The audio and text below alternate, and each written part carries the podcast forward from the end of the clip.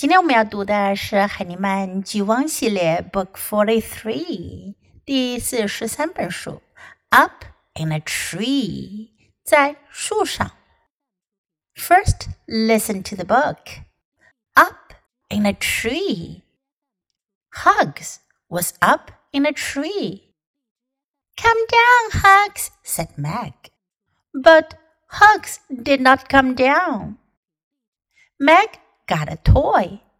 Come down, Hugs, Meg said. Come and get your toy. But Hugs did not want the toy. He did not come down. Meg got a can of cat food. Come down, Hugs, said Meg. Come and eat your food. But Hugs did not want the food. He did not want to come down. Hugs will not come down, said Meg. I will go up. And up she went. Meg and Hugs sat in the tree. Meg, said Gram, come down and eat. But Meg did not want to come down. 这故事讲的是小姑娘梅格和她的小猫哈格斯。小猫哈格斯在树上待着，不想下来。Hugs was up in a tree. Up 表示在上面，in a tree 在树上面。Come down 下来，come down。But Hugs did not come down. Did not 加上动词 come 表示不下来，没有下来。Meg got a toy.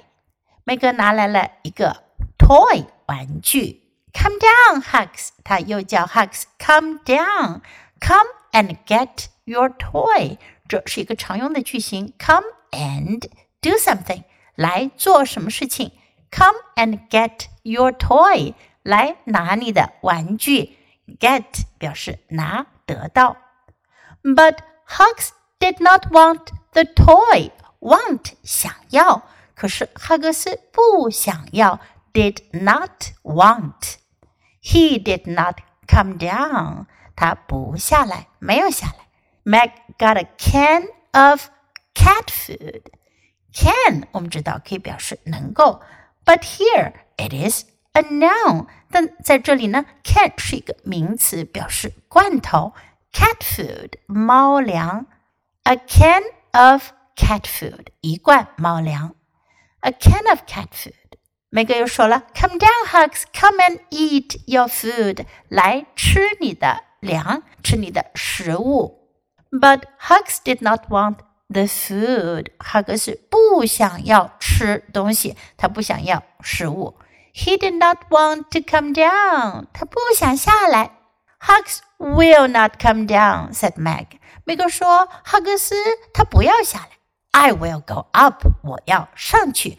Go up 和 come down 刚好是相对的动作。come down 表示下来，go up 上去，and up she went，她就上去了。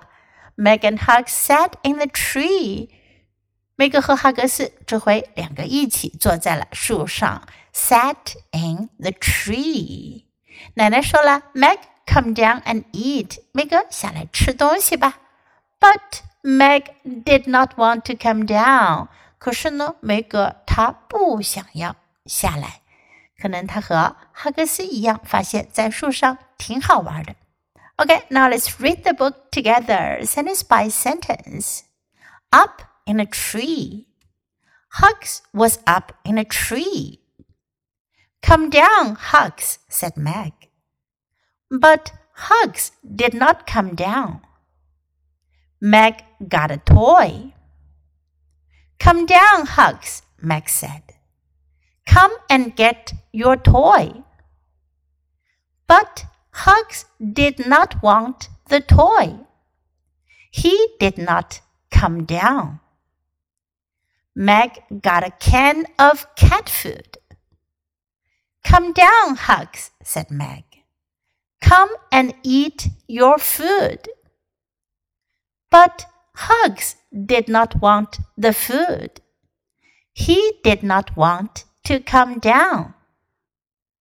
Hugs will not come down, said Meg. I will go up. And up she went.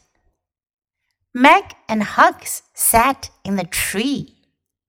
Meg, said Gram, come down and eat. But Meg did not want to come down. 这本书我们就读到这里，别忘了要继续练习反复朗读，直到你熟练掌握哦。Until next time, goodbye.